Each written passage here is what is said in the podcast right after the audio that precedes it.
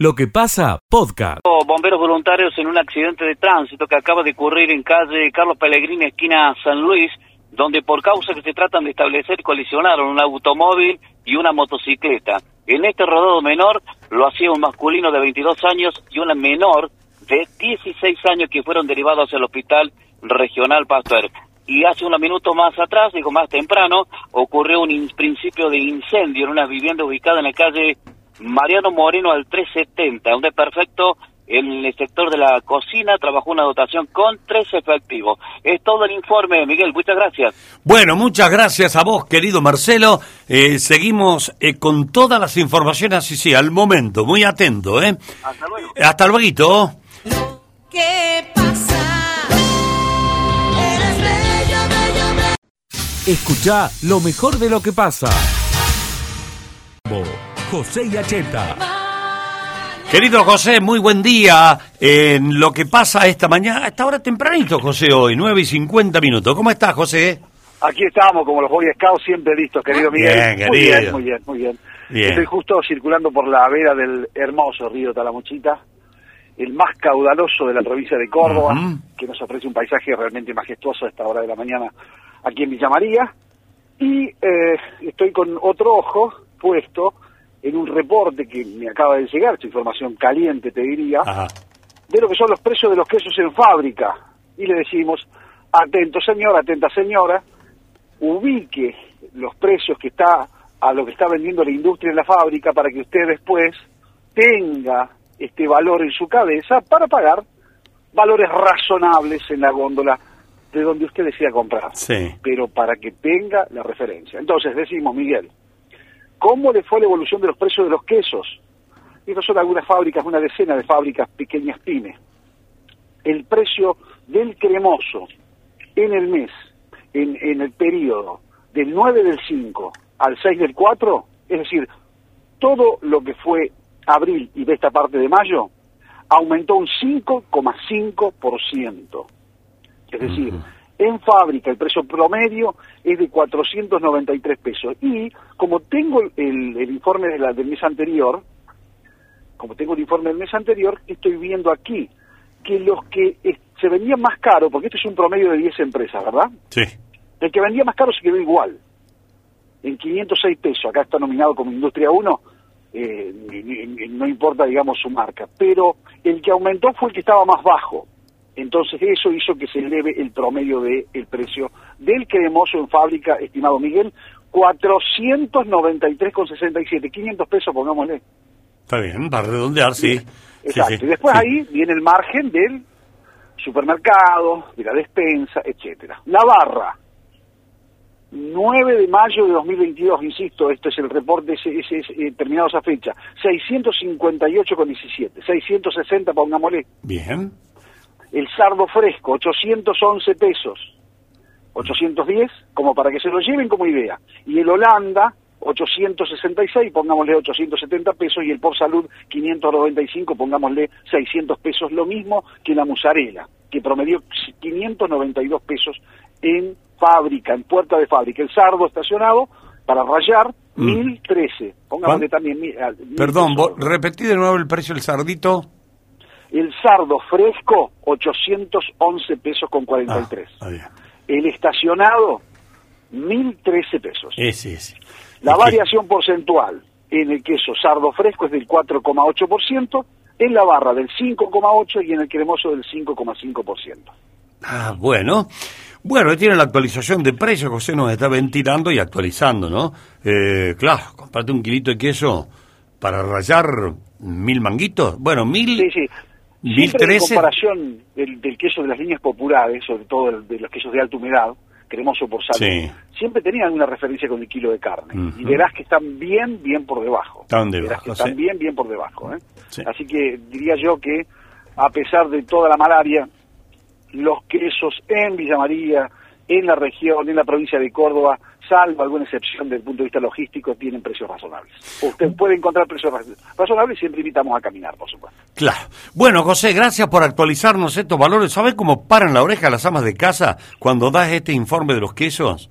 Después, me, lo, después me lo cuenta y repercute acá, en, el mensajero. Y añadido a esto, te cuento, Miguel, que en todo Láctea hemos abrochado con Apimel y otras eh, empresas eh, lácteas para que haya también, eh, diría yo, degustaciones puntuales en determinados horarios. La Serenísima va a hacer un enorme despliegue de quesos en la jura de, a campo de vacas lecheras. También empresas cooperativas van a ayudar en esa dirección. Y ya casi está completo el tour de quesos que días pasados te contamos en directo desde Lácteos Premios, ¿no? Son 75 personas por viaje el día jueves 19 de mayo y el día viernes 20 de mayo visitando dos plantas queseras por adentro, viendo el corazón de esas plantas lecheras que son Lácteos Capilla del Señor y Lácteos Premium, y va a haber detenciones en Estrenoal y Lácteos La Cristina para que sepa la gente, mucho de ella del exterior, que eh, lo que es la potencia de la cuenca Villa María, estimado Miguel. Hermoso. Gracias, José. Buen día para vos y toda la gente de Todo Agro.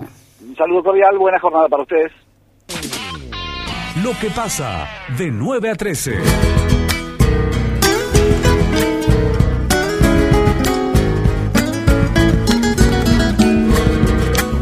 Folcloreando es lo que pasa. Aguante Rioja, pero los cuatro de Córdoba.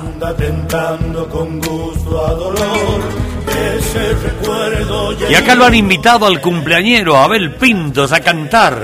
Mi corazón vibra pidiendo volver. Porque en La Rioja me espera el amor con el embrujo amanecer. Pequeña copla, dame la canción que en mi alma Escucha lo mejor de lo que pasa. Exactamente, Miguel, otro de los anuncios que hizo el gobernador de la provincia de Córdoba, Juan Izquierriti, tras dejar inaugurada la nueva sede policial. Guillermo Jeremías, hace algunos minutos acaba de hablar con nosotros, es un trabajador del Palacio de Justicia y además es el secretario general del Poder Judicial. Decía esto en cuanto si la vieja sede policial pasaría a funcionar en tribunales. Lo escuchamos. Eh, hace 10 días estuvieron las autoridades del Tribunal Superior de Justicia recorriendo el edificio principal y el de la policía. La idea es refaccionarlo, ponerle condiciones y trasladar eh, las fiscalías y dependencias para el ex edificio de la policía y es algo que a nosotros nos vendría muy bien para descomprimir un poco el edificio principal. Igual antes hay que realizar eh, tareas de acondicionamiento y va a llevar un tiempo, pero bueno, la idea es, es esa. Bueno, ahí está la palabra de Guillermo Jeremías, en realidad, que, que comparte sobre este tipo de anuncios. Estuvieron haciendo un tipo de recorridos y es este, una muy buena, eh, es muy bueno esto de que lo de la sede policial pase a ser eh, tribunales en ese sector, Miguel. Muchas gracias, Marcelito, muy atento. Hasta eh, luego. Hasta luego, adiós, adiós. Lo que pasa. Hablando de licencia de conducir en Villanueva el carné por un año. Escucha lo mejor de lo que pasa. A ver si podemos averiguar mucho. Eh, gracias Daniel Ortega por atendernos. Usted es director general de Estadística y Censos del Ministerio de Coordinación. Pero muy bien, muy bien. Mm, es eh, muy gentil usted en atendernos un minuto por lo menos. Estamos aquí en, estamos en Villa María, provincia de Córdoba, corazón geográfica de la patria. En el día del himno lo digo. Bueno, eh, Daniel, este, a ver, la primera pregunta que tenemos todos acá que ayer surgió. Si alguien no está en casa, ¿cómo lo justifica el miércoles? Bueno, antes que nada, en todos los hogares tiene que haber alguien presente. Esta es una jornada cívica que es cada 10 años, en este caso pasaron 12 años porque la pandemia obligó a postergarlo, y es un momento, es el operativo más importante que tiene una nación, más grande que una elección, más grande que una campaña de vacunación, involucra al 100% del territorio y al 100% de las personas y hogares, por lo cual es un deber cívico. No obstante, puede haber casos justificados, por ejemplo, eh, personas que viven solas y son trabajadores esenciales, por Bien. que hay chance alguna que estén en el hogar. En esos casos en los que se justifica por el tipo de, de residencia o de trabajo, lo que solicitamos es que hagan el censo digital, que impriman el, certificado, que es código de seis dígitos, que anoten allí cuántas personas se censaron y se lo dejen o al portero del edificio o al vecino de confianza al que se le pueda dar el censista. únicamente en esos casos. En el resto de los casos, que al menos una persona del hogar esté presente, ya sea para entregar el certificado censal digital o para responder las preguntas de los censistas. Está bien. Le planteo un caso que ayer nos comentaban aquí en la radio algunos oyentes que tienen viajes previstos ya de antemano que se anunciase el censo y algunos dicen que no lo pueden evitar, pero han hecho el censo digital.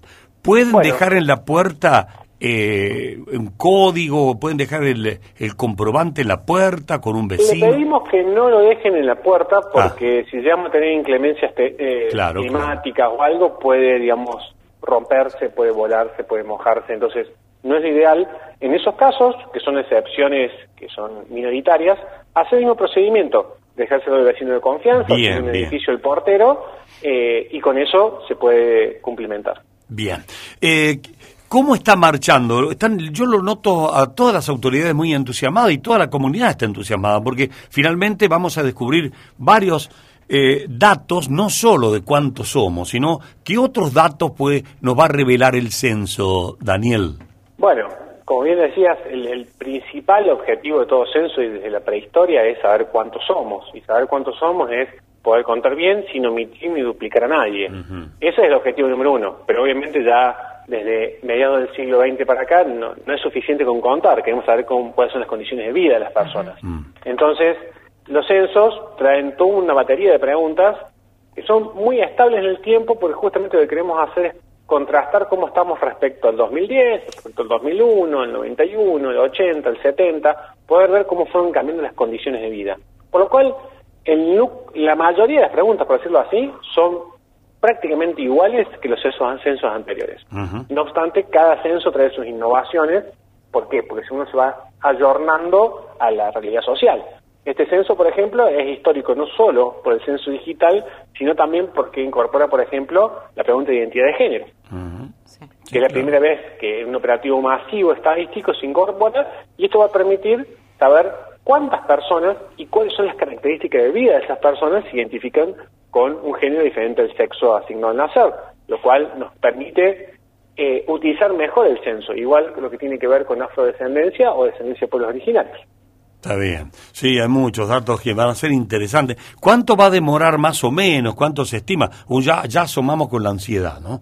¿Cuánto, bien. ¿Cuánto tiempo? Que nada, mientras más censo digital haya, más rápido va a ser los resultados finales. Porque el censo digital va directamente a una base de datos, lo que se va a estar relevando en el área rural y lo que se va a relevar el 18 de mayo en general, se hace en papel, luego se escanea, se corrige, se consiste, y después recién va a la base de datos. Oh. Eh, va a todo un calendario, digamos, de publicaciones provisorias que se van haciendo para ir conociendo cuándo cuántos somos de forma parcial o provisoria, pero tener la base de datos final, la, base de datos cerrada que nos permite eh, avanzar justamente en por ejemplo, cuánta población tiene cada municipio y comuna y qué hace a su coparticipación o poder pasar de comuna a municipio, de pueblo a ciudad, eso lleva aproximadamente un año. Un eso es así porque estamos hablando de más de 48 millones de cuestionarios, o sea, es gigantesco y realmente al momento de cerrar la base hay, hay una consistencia que se hace de mayor a menor y de menor a mayor, o sea, se corrige todo el territorio. Entonces, realmente es un trabajo muy exhaustivo. 48 millones de cuestionarios. Eh, 48 millones, ¿por qué? Porque se estima que puede haber esa cantidad. A ver, Daniel, ¿eso tiene alguna...? alguna... En realidad, nosotros eh, se va haciendo una proyección poblacional eh, a nivel nacional y a nivel provincial. Nosotros en la, provincia eh, vamos haciendo las, proyecciones oficiales con el INDEC, quien, quien comanda el Sistema Estadístico Nacional, y a su vez tenemos revisiones propias. Nosotros sabemos muy bien que el 2015 para aquí hubo un cambio en algunas tendencias demográficas que hacen que vamos a censar un poco menos de personas de las que esperábamos a esta altura si nos parábamos allá en el 2010. ¿Por qué? Porque a partir del 2015 ha descendido la natalidad, es decir, hay menos nacimientos, y luego tenemos el efecto de la, pandemia de COVID que acrecentó la mortalidad en algunos grupos de edad. Por lo cual, sabemos que de lo que se esperaba allá en el 2010 para estas fechas, vamos a estar censando unas 150.000 personas menos de, lo que se, imaginaba allá en el 2010. Es decir, Córdoba va a estar entre 3,6 y 3,7 millones de personas. Y por cada persona tenemos digamos, su, su carita de datos y eso hay que consistirlo uno a uno y a nivel país estaremos ahí rondando los 48 millones o algo parecido, así que eh, son muchos datos. Daniel, eh, ¿qué aceptación tuvo la parte digital en nuestra provincia? Eso por un lado y por el otro consultarte por ahí más que nada para las personas que todavía no hicieron el censo y que van a esperar al censista en su casa, eh, ¿qué tips hay que tener en cuenta para evitar robos, estafas, engaños y, demás? ¿Qué, ¿Qué, le tenemos que pedir a esa gente que vaya de manera presencial a nuestra casa? Bien, el censo digital, recordemos que este es un censo inaugural en ese sentido, es histórico porque es la primera vez que tenemos esta chance y que, que se abre la posibilidad de autocensarnos por Internet. No habíamos puesto ni un piso ni un techo, porque justamente todas las experiencias existentes en otros países, sobre todo los, Europa Central o Estados Unidos, eh, eran pre-pandemia. Y sabemos que la pandemia aceleró el uso de tecnología. Entonces, eh, realmente eh, era algo que sí o sí queríamos implementar, pero también lo tomábamos como el censo de escuela. Es como, bueno, hay que hacer un cambio cultural, hay que ponerlo a disposición y hacer un censo más eficiente. Realmente está teniendo una muy buena recepción. las primeras dos semanas, ayer cuando se dio de alta el 17 de marzo, tuvo altísima demanda. Luego se amesetó, por decirlo así, todos los días iban ingresando, pero a un ritmo menor, y ya esta última semana está teniendo altísima demanda, ya tenemos el 22% de los hogares de la provincia que han hecho el censo digital, y si, a, muy buen ritmo, si sigue así, me imagino podemos estar en un número entre un 28, quizás un 30%, lo cual es excelente. es un número muy, muy grande, y esto hace que sea más eficiente y sobre todo, no solo para este censo, con esta incertidumbre sanitaria que hay, si estamos en una buena época, que es una buena herramienta de censo digital, sino que es escuela para los próximos censos que nos va a llevar a tener cada vez más eficiencia, menos uso de papel, más rápido. La verdad que es es un censo bisagra, es, entrar al siglo XXI en términos censales. Y, en cuanto eso que le preguntó Verónica, porque va a haber algunos tramposos, delincuentes que van a aprovechar esto. A ver, por lo general, tenemos, nosotros tenemos una historia, una tradición censal muy grande y no tenemos grandes ruidos o eventos, porque siempre sucede alguna cosa.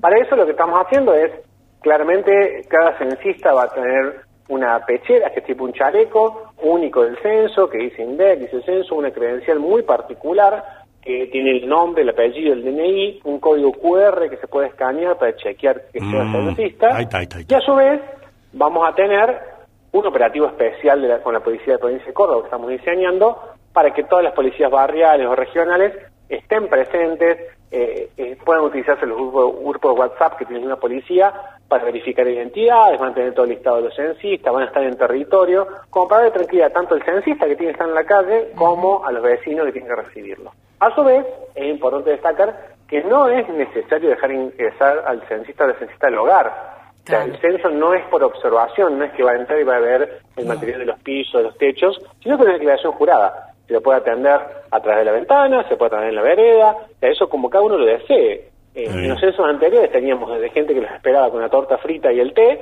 a gente que lo quería hacer a través de la ventana. Y eso es totalmente respetable. Hay que ver qué nos trae la pandemia y cómo, cómo la gente prefiere realizar esta jornada censal del 18 de mayo. Ha respondido usted a varias preguntas de oyentes que están en ese sentido, ¿no? Si era necesario entrar a la casa, usted ya lo ha respondido correctamente. Eh, otra duda es si hay que escanear, si yo tengo duda de que aunque sea lo atiendo por la ventana, pero para escanear tengo que arrimar el celular un poco o, él, o me pone el pecho, la pechera cerca de la ventana o saco la mano. Si saco la mano y el hombre es tramposo, me la agarra y ahí estoy en problemas. Ah, estoy metiéndome en detalle ya. No, no, pero sí, sí, a ver, esperemos que no den esas situaciones, digamos, tampoco podemos hacer algo, digamos, blindado. Eh, justamente va a haber mucha presencia también policial para evitarlo y desalentar cualquier tipo de, situación. A ver, para que una persona se haga de la techera, se haga de la credencial, tuvo que haberle robado a un censista y eso va a suceder en, tiempo real y va a estar a aviso de la policía cada... O sea, recordemos que va a haber 70.000 personas en territorio más todo el operativo policial. Es decir, en, la comunicación dentro de estructuras censales en tiempo real, si debe suceder algo así, se va a desarticular y justamente eh, es muy difícil que alguien se haga de, esa, de ese chaleco, de esa credencial, eh, si no va a ser censista. Entonces, difícilmente suceda, No obstante, no, no podemos garantizar que no haya algún evento aislado, digamos, que suceda algo extraño. Porque hay uno que está muy enojado, por la forma que escribe está muy enojado. Dice, es más importante saber el género de las personas que saber cuántos discapacitados hay y cuáles son las discapacidades. Es lamentable, dice, no los tienen en cuenta, no les importa, son un gasto los discapacitados. Es duro esto, y porque muchos de ellos no votan, dice. Eso sí, sí, sin nada sobre la temática de discapacidad, pero eso es muy importante destacar que los censos tienen ciertas limitaciones temáticas y sobre todo hace a el expertise o la capacitación que tiene que tener un entrevistador para hacer ciertas preguntas. Entonces, lo que se hace siempre es que el censo, esto quizás suena medio raro en terminología así muy específica, pasa a ser el gran marco muestral con el cual se diseñan encuestas temáticas de salud sexual y reproductiva, de discapacidad, de ingreso de los hogares, un montón de temáticas que se van haciendo en todos los años entre medio de los dos censos, en el periodo intercensal. Es decir, nosotros no podríamos capacitar a 70.000 censistas en temáticas que tienen que manejar un expertise para poder hacer las preguntas y a su vez el cuestionario no puede ser muy prolongado porque nos llevaría un mes hacer el censo por la cantidad de, tiempo que llevaría cada entrevista. Entonces, los censos son eh, reducidos con preguntas estructurales que sirven para luego hacer un marco muestral. Este censo incluye preguntas sobre dificultades o discapacidades que después eso va a permitir hacer una encuesta específica y poder estudiar temática a fondo, como se merece. Bien. Bueno, no sé, chicos, si tienen algo más ustedes, pero ha sido muy muy generoso en, la, en, las respuestas, Daniel. Muy atento, ¿eh? que tenga el mejor día posible. Por favor, un gusto, igualmente. Adiós, adiós. Lo que pasa de 9 a 13. Escucha lo mejor de lo que pasa. La Plaza Soberanía Nacional. Exactamente, Miguel, hace algunos minutos se acaba de finalizar este acto en la Plaza de la Soberanía Nacional, acto por el día de del himno nacional argentino, la presencia del intendente municipal Martín Gil, autoridades barriales, alumnos de diferentes establecimientos educativos eh, vecinos del barrio Evita, barrio Las Playas, bueno, mostraron una, una coreografía de danzas, eh, estuvo Silvio Maidana bailando también, y hemos hablado con Eugenia, quien era responsable del jardín maternal eh, en Roxana y Huizo, eh, decía recién algo muy interesante, los niños se han abocado al trabajo eh, que se ha realizado por el Día del Himno Nacional Argentino. La escuchamos un breve fragmento, Miguel. De verdad que estamos muy contentos eh, con el acto, realmente, eh, y sobre todo que se haya realizado en la plaza del que está colindante el jardín. Esta plaza la estamos recuperando hace mucho tiempo y ahora, bueno, está en condiciones y, estamos trabajando con todo el, el, barrio en la recuperación. Y también es importante recuperar también esto de conmemorar el Día del Himno, ¿no es cierto? Que por ahí la tenemos un poquito abandonado. Por ahí nos evocamos para el día de, para la bandera, el 25 de mayo, pero el día del himno que es tan importante para, para todos los argentinos. Y con los niños lo trabajamos desde principio de mes, estamos trabajando en esto de la música, que hay una música, ¿no es cierto?, que nos representa. Y bueno, ellos los han escuchado, han bailado y hoy, hoy hicieron una dramatización, digamos, una expresión corporal, escuchando músicas relacionadas al tema. Bueno, esto es lo que se vivió hace un ratito nada más en barrio Evita, en la Plaza de la Soberanía Nacional. Fui invitado por esta directora a la guardería, al jardín maternal, y me llevé la grata sorpresa que en su oficina estaba la voz suya y la de Verónica. Ah, bueno, justo estábamos hablando nosotros, porque el Diego también debe estar ahí. Gracias, Marcelito. O sea que no, nos escucha, le mandamos un afectuoso saludo. Exactamente, Miguel. Saludos para, los, para los tres porque aquí escucha permanentemente. ¿eh? Gracias, gracias. Muy, muy lindo el dato. Marcelito, linda la, la, cobertura. No hay que olvidarse del símbolo, uno de los símbolos nacionales que es el himno. Gracias, Marcelo. Hasta luego. En un ratito estoy con los pescadores, eh, Miguel. Ah, por el tema ese del río, sí. La, mortandad de peces. Así que tengo el equipo de pesca para meterme al agua, tengo todo. Así que en un ratito estoy, Miguel. Seguro que va a hablar algún bagre. Seguro. Gracias, Marce. la producción me lo pidió, así quédese tranquilo. Bueno, gracias. chao, chao, Marce, hasta luego. Lo que pasa. Recibe la marcha federal piquetera Esto está eh, sacudiendo al país, hay mucha movida, está muy movilizado el país. Emanuel Berardo, que es dirigente del Polo Obrero, nos puede ubicar un poquito en el contexto de este momento. ¿Cómo está, Emanuel? Gracias por atendernos. Buen día, no, gracias a ustedes por, permitirnos explicar esta situación. Explícala, por favor, explícala.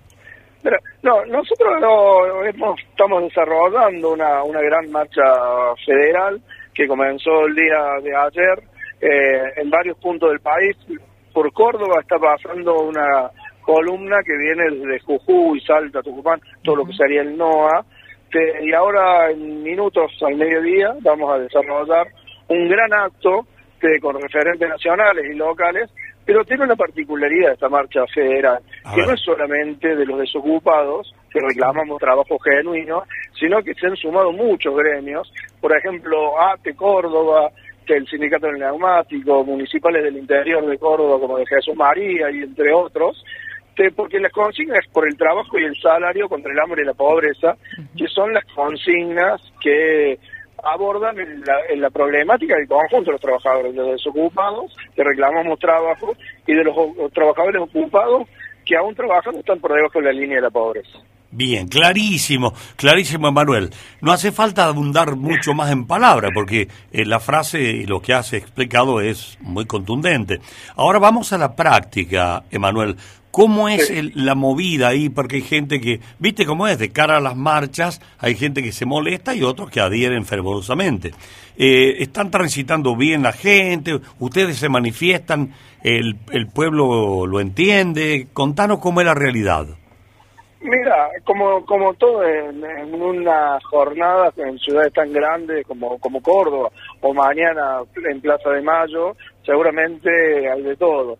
Pero, no, mira, nosotros hemos montado un escenario que uno de los gremios nos ha facilitado y hasta el, momento del acto, a la circulación de, lo, del servicio público circula normalmente, con normalidad. y después de cuando ya se concrete el horario del acto, que hay 20.000 personas que se esperan en este acto, evidentemente la masividad hace que se complique. Eh, una media calzada o cuestiones así, pero el problema principal es que esta ah, situación se va a profundizar en tanto y en cuanto no haya soluciones para el conjunto de los trabajadores. Emanuel, hay una pregunta frecuente, ¿no? Y por ahí hasta resulta incómoda hacerla, pero hay que hacerla. Em, ¿Cómo se viene financiando esta marcha? Porque son tres días, ¿no? Eh, ¿cómo, ¿Cómo hace a comer la gente? ¿Cómo hace a subsistir, digamos, básicamente en estos tres días hasta llegar a Buenos Aires? Mira, evidentemente son, son delegaciones, por ejemplo, acá del Córdoba, del Polo Obrero, que somos 15.000 compañeros y compañeras, y acá una delegación muy chiquita en comparación a, lo, a lo que somos. Pero no, no salió la marcha federal de un día para otro, sino es algo que venimos preparando desde hace poco más de dos meses. Porque evidentemente es una, una movilización importante y así como los compañeros y compañeras eh, para, para financiar los comedores populares, que evidentemente no alcanza con la existencia del Estado, venden rifa, empanadas y cosas por el estilo, te hacen bingos. Todo el barrio de donde están los comedores populares sabe que para qué se utilizan esos fondos. Entonces, el barrio colabora porque sabe que son para la lucha. Y nosotros, por ejemplo, con el acampe este de 48 horas que hicimos hace algunas semanas, eh, luego de la cambio apareció el IFE este que aborda tenía que abordar 13 millones de personas, que después tuvo una cantidad enorme de restricciones, que fueron mucho menos, pero ahora, con la marcha federal, también aparece que se adelanta el aumento del salario mínimo vital y móvil. Claramente es necesario desarrollar este tipo de acciones porque si, si no, no hay ningún tipo de respuesta por parte del Estado. Igualmente entendemos que son insuficientes. Acá lo que se necesita es eh, trabajo genuino y un aumento generalizado de salario que permita uh, salir de esta situación de extrema gravedad. Bueno, Emanuel, eh, estoy imaginándome que entre Córdoba y Buenos Aires está Villa María, van a pasar por acá. Eh, ¿Cómo van en colectivos? ¿Cómo se trasladan? Eh, esta noche a las eh, 11 de la noche estamos saliendo de Córdoba, con, que nos sumamos los colectivos que llegaron durante la mañana desde las diferentes provincias. sí, calculo que pasamos a medianoche pasarán la caravana por por Villa María. igual no, no conozco mucho la ruta, pero calculo que pasamos como a las 12 por ahí por Villa María. ¿La concentración final a qué hora es en Plaza de Mayo? Al pasado el mediodía es en Plaza de Mayo, porque bueno, el, el recorrido de los diferentes eh, columnas, bueno, hay que coordinar eso, más todos los compañeros y compañeras que se suman allá en Capital Federal, que se estima que van a ser más de 100.000 personas. Bueno, te calculamos, si todo marcha más o menos en horarios, que después de pasar el mediodía estaremos desarrollando el acto en Plaza de Mayo. Eh, ¿Sabés por qué preguntaba? Van a pasar por Villa hasta la autopista, directo, Córdoba-Buenos Aires, me parece que es la ruta más más segura, más... Digo, si alguien de Villa María quisiera sumarse, ¿les puede hacer dedo? no, no, porque hay, hay seguros que tienen los, ah, colectivos. hay, que, hay que respetar este tipo de cuestiones que no son menores. Ah, a lo sumo se puede sumar en auto particular. No, está bien, no, pero digo, la, los que vienen no pueden subirse porque hay cuestiones jurídicas como el seguro y en muchos otros aspectos que están contemplados. Por supuesto que quiere ir por su cuenta, lo van, no hay problema. Bueno, eh, Emanuel, gracias por, por reportarnos esta situación actual, ¿eh? muy atento. Gracias a ustedes por, el espacio para que, podamos comentarle todas estas situaciones a todos sus voces. Gracias, hasta luego, adiós, adiós. Hasta luego, que Lo que pasa de 9 a 13. Escucha lo mejor de lo que pasa bien lo conoce a esto. A ver, explícanos, Marce. Bueno, lo hemos dicho en reiteradas oportunidades que la madre sigue, lógicamente, pidiendo respuestas claras y precisas al Tribunal de Justicia. Un juicio que ha finalizado y para ella dice que está mal, para los villamarienses que hemos charlado cobertura que ha sido Radio Villamaría, que eh, faltó justicia verdad, justicia eh, que sea real, justicia verdadera. Por lo tanto, que Mirta Martínez está buscando una respuesta clara. Va a realizar una marcha en la jornada de este viernes y no solamente invita a la prensa, sino que invita a aquellos vecinos que se puedan sumar. Vamos a escucharla atentamente, en realidad, que es una madre que está pidiendo respuestas claras y precisas ante el Tribunal de Justicia. Miren. Yo convoco a todos, a todos que les pido por favor me apoyen en esta marcha este próximo viernes eh, de 14 a 15 va a ser ese un rato nomás para dar unas vueltas, por, vamos a salir desde la Plaza Centenario, vamos a pasar por tribunales, vamos, es para ver por qué esta marcha la hago en repudio a la impunidad que cometieron conmigo en el juicio por el crimen a mi hijo, el nano. Yo quisiera que todos, madre, padre, jóvenes, amigos, conocidos, me apoyen en esto, quiero que la justicia verdadera es lo único que me queda, es lo único que me queda por pedir. Justicia verdadera. Quisiera que me apoyen todos. Eh, el que pueda ir, por favor, que vaya. Es un rato nomás, es lo que pido a las madres, madres que también les han pasado cosas de terribles como a mí, y madres que también han tenido que ver impunidad. Yo les pido a todos que me apoyen este viernes próximo de 14 a 15 que organizo esta marcha, Marcelo. Bueno, ahí está. Mirta Martínez, charlando con Radio Villa María, pide respuestas claras y precisas, por lo tanto que va a ser una marcha pacífica. Hay que recordar que Cano y Munarris eh, son los que estaban en primer momento detenidos en la cárcel de Bower. Uno recuperó de libertad y el otro tiene 14 años de prisión. La marcha es este viernes, Miguel. Bien. Gracias, Marcelito, ¿eh? Gracias, muy atento. Lo que pasa. Hola, hola, gente linda de la radio. ¿Pueden pasarme la dirección de ese lugar que venden barato? Soy María de Pasco, el chicheño. Ocampo, Manuel Ocampo y Cepey. Muy bien. Sí, está, muy bien, Miguel. Cepey y Ocampo, aquí en Villa María. Buen día, dice. Los censos se realizan en todos los países del mundo. Dice, Argentina le toca cada 10 años. Es para conocer saldos migratorios, definiciones, defunciones, nacimientos y situaciones económicas de sus pobladores. Gracias, nos dice el oyente. ¿Qué dice? Acá Cánova es cómplice. Ella misma, pena que le dieron el amigo, son asesinos. Ah, Cánova es cómplice. Ah. Está pidiendo la misma pena que le dieron al amigo, dice, son asesinos. Bien, bueno, eh, las 11 y 55 ya veo eh, que hay renovación en la consola de lo que pasa. Eh, se viene, se viene el change, se viene el cambio. Escaglia anuncia martes 17, remate aniversario 75 años. Hora 14, especial de invernada con salve y consumo en Villa María. Remata Escaglia, Sociedad Anónima. Autopista en Oncativo. Techo verde. Punto de salames Monier. Farmacia Avellaneda, todos los perfumes que quieras y con precios de regalo. Farmacia Avellaneda, San Juan y Maciel para barrios y para todos toda la City. Descartables, librería, juguetería. Eso es Distribuidora Más. Distribuidora Más, pero en 2805 en redes más punto distribuidora. Yo quiero que antes que se vaya el Ema nos ilustre un poquito con el ritmo, la música y las creaciones de Bob Marley.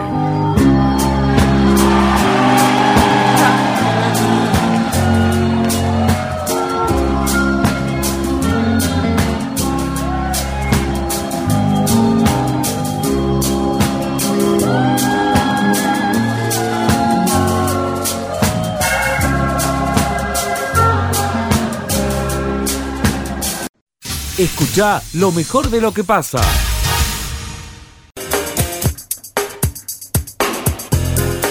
La columna de Martina Lariz. Bueno, vamos a hablar de números, Miguel. Y vamos a hablar de tres tercios pensando en 2023. Bien. ¿Y por qué hablamos de tres tercios? Porque ya no hay más dos espacios políticos Pero que van a había varios. No, hay varios, hay un montón. Ah. Con posibilidades serias de llegar a la presidencia, siempre hubo dos. Sí. Como coaliciones. Ah, bueno. Hablamos de Juntos por el Cambio, del Frente de Todos. Bien. Pero se ha sumado uno más, según las últimas encuestas, principalmente la de Gustavo Córdoba, que siempre la mencionábamos, la encuesta Suban Córdoba, del mes de abril, de hace días atrás, entre el 25 y el 27 de abril se hizo esta encuesta. ¿Quién aparece allí como tercero? Y por eso la preocupación de Macri pidiendo que se radicalice un poco el discurso del PRO, que vaya más a la derecha que con los radicales. Milei. Milei. Vamos a los números de abril y vamos a compararlo con los de marzo. Ah, bien, está bueno eso. Tanto para Milei como para el resto de los espacios políticos y la verdad que no lo vas a poder creer. A ver. Atención. Primero, nivel de aprobación de la gestión de Alberto Pero, Fernández. Perdóname, ¿eso es nacional? Esto es nacional, Bien. encuesta nacional. Nivel de aprobación de la gestión de Alberto Fernández. Según la encuestadora Suban Córdoba, 30,9% la aprueba, 68,5% la desaprueba. Muy alto la desaprobación de la gestión de Alberto Fernández. Le preguntan, entre tantas preguntas que tiene ese cuestionario, a quiénes votarían el año próximo como espacio político, no un candidato en particular, como espacio. ¿Qué respondió la gente? 28,2% dice que elegiría a Juntos por el Cambio, 23,9% al frente de todos. ¿Y por qué hablamos de tres tercios? Porque ya aparece Milei o los libertarios con el 20,6%. ¿Cuánto? 20,6%. ¿A solo dos puntos y medio, tres puntos de, del Frente de Todos? A solo tres puntos del Frente de Todos y a siete puntos de Juntos por el Cambio. Por eso hoy hablamos de un escenario de tres tercios en la República Argentina y por eso el debate en Juntos por el Cambio por el avance de, de Milei. Macri y Bullrich dice, lo tenemos que traer, los radicales dicen, nosotros no queremos saber nada con, con Milei. Y vamos a la comparación de esta misma encuestadora meses de marzo y de abril. Dijimos recién que Juntos por el Cambio, en marzo, midió un 28,3 como espacio político, ¿no? No estamos hablando de candidaturas particulares, sino como espacio político. 28,3. ¿Cuál fue la medición de marzo, un mes antes? 37%. Es decir, que en 30 días cayó 9 puntos la intención de votos de Juntos por el Cambio. De 37 en marzo cayó a 28,3. El Frente de Todos tenía una intención de voto del 28,7 en marzo. Mira vos, la misma que tiene ahora eh, Junto, por, el, cambio. Bueno, cayó a 23,9. Milei ya aparecía pidiendo permiso en marzo. 18,5. Trepó a 20,6. Creció dos puntos más. También creció los espacios provinciales de centro, como quiere armar Schiaretti. 1,6 en marzo, subió a 5 puntos en abril. Evidentemente hay una fuga de votos hacia otros espacios políticos. Y la izquierda también creció. De 1,1 en marzo, subió a 3,2.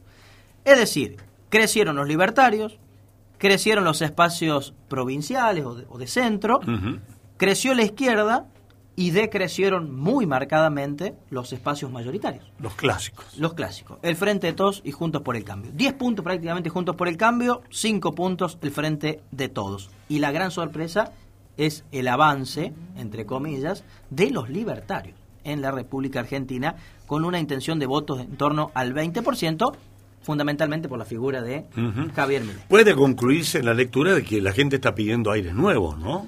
Y está Sí, o está descontenta con los dos mayoritarios.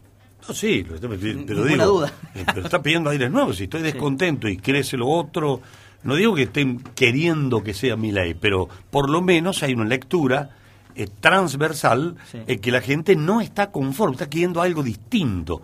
Cambiemos un poco. Me parece que está diciendo eso. Sí, y algunos se van con mi ley, otros con la izquierda y otros con los partidos provinciales. Como hay un núcleo de votantes, entiendo, eh, independientes, que no tienen una afiliación directa con los grandes espacios mayoritarios, que empiezan a mirar otras opciones. Y lo charlábamos con Gustavo Córdoba hace un par de semanas. Decía, si, bueno, si ya le fue mal a este, le fue mal a otro, ¿por qué la gente no va a elegir a un tercer candidato? En este y fíjate cuánto perdieron casi lo mismo de marzo a abril, 7, 8 puntos junto por el cambio y 7.8 eh, son sí unos 5 puntos al frente de todo y 9 juntos por el cambio. Bueno perdió más juntos por el cambio. Sí perdió más juntos por el cambio que son 14 puntos. Y creció 3 ley 3 ley y dónde están los otros 4 los provinciales son 7 y 2 la izquierda 9 de centro claro de centro. Ahí, ahí, ahí van buscando. Ahí espacio ¿ves? esos 10 y, 10 y pico entre juntos por el cambio y y el frente de todos están buscando están buscando algo nuevo. Están buscando otras miradas. O sea, hay otra cosa, hay un cambio.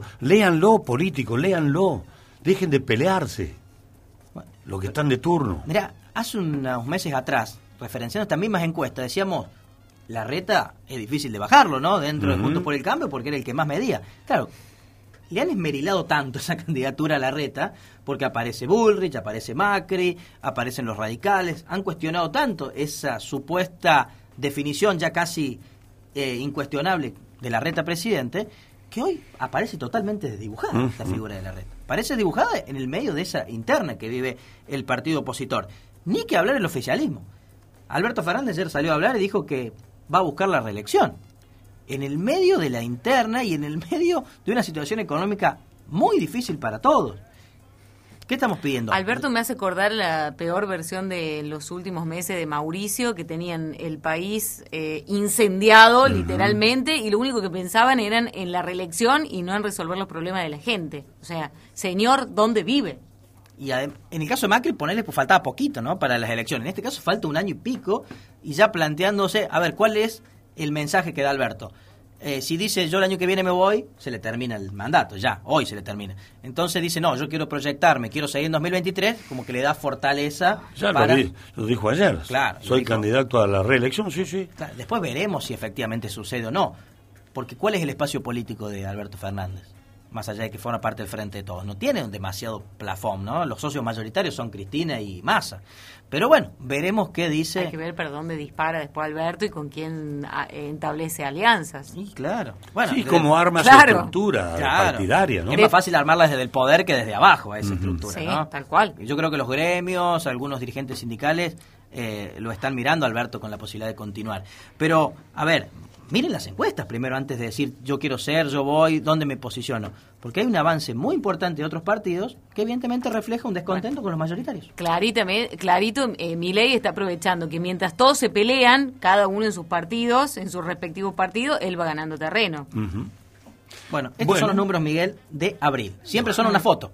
Vamos a ir viendo mes a mes qué va a pasar. Estamos 11 de mayo ya, cantando el himno, vamos para fin de mayo.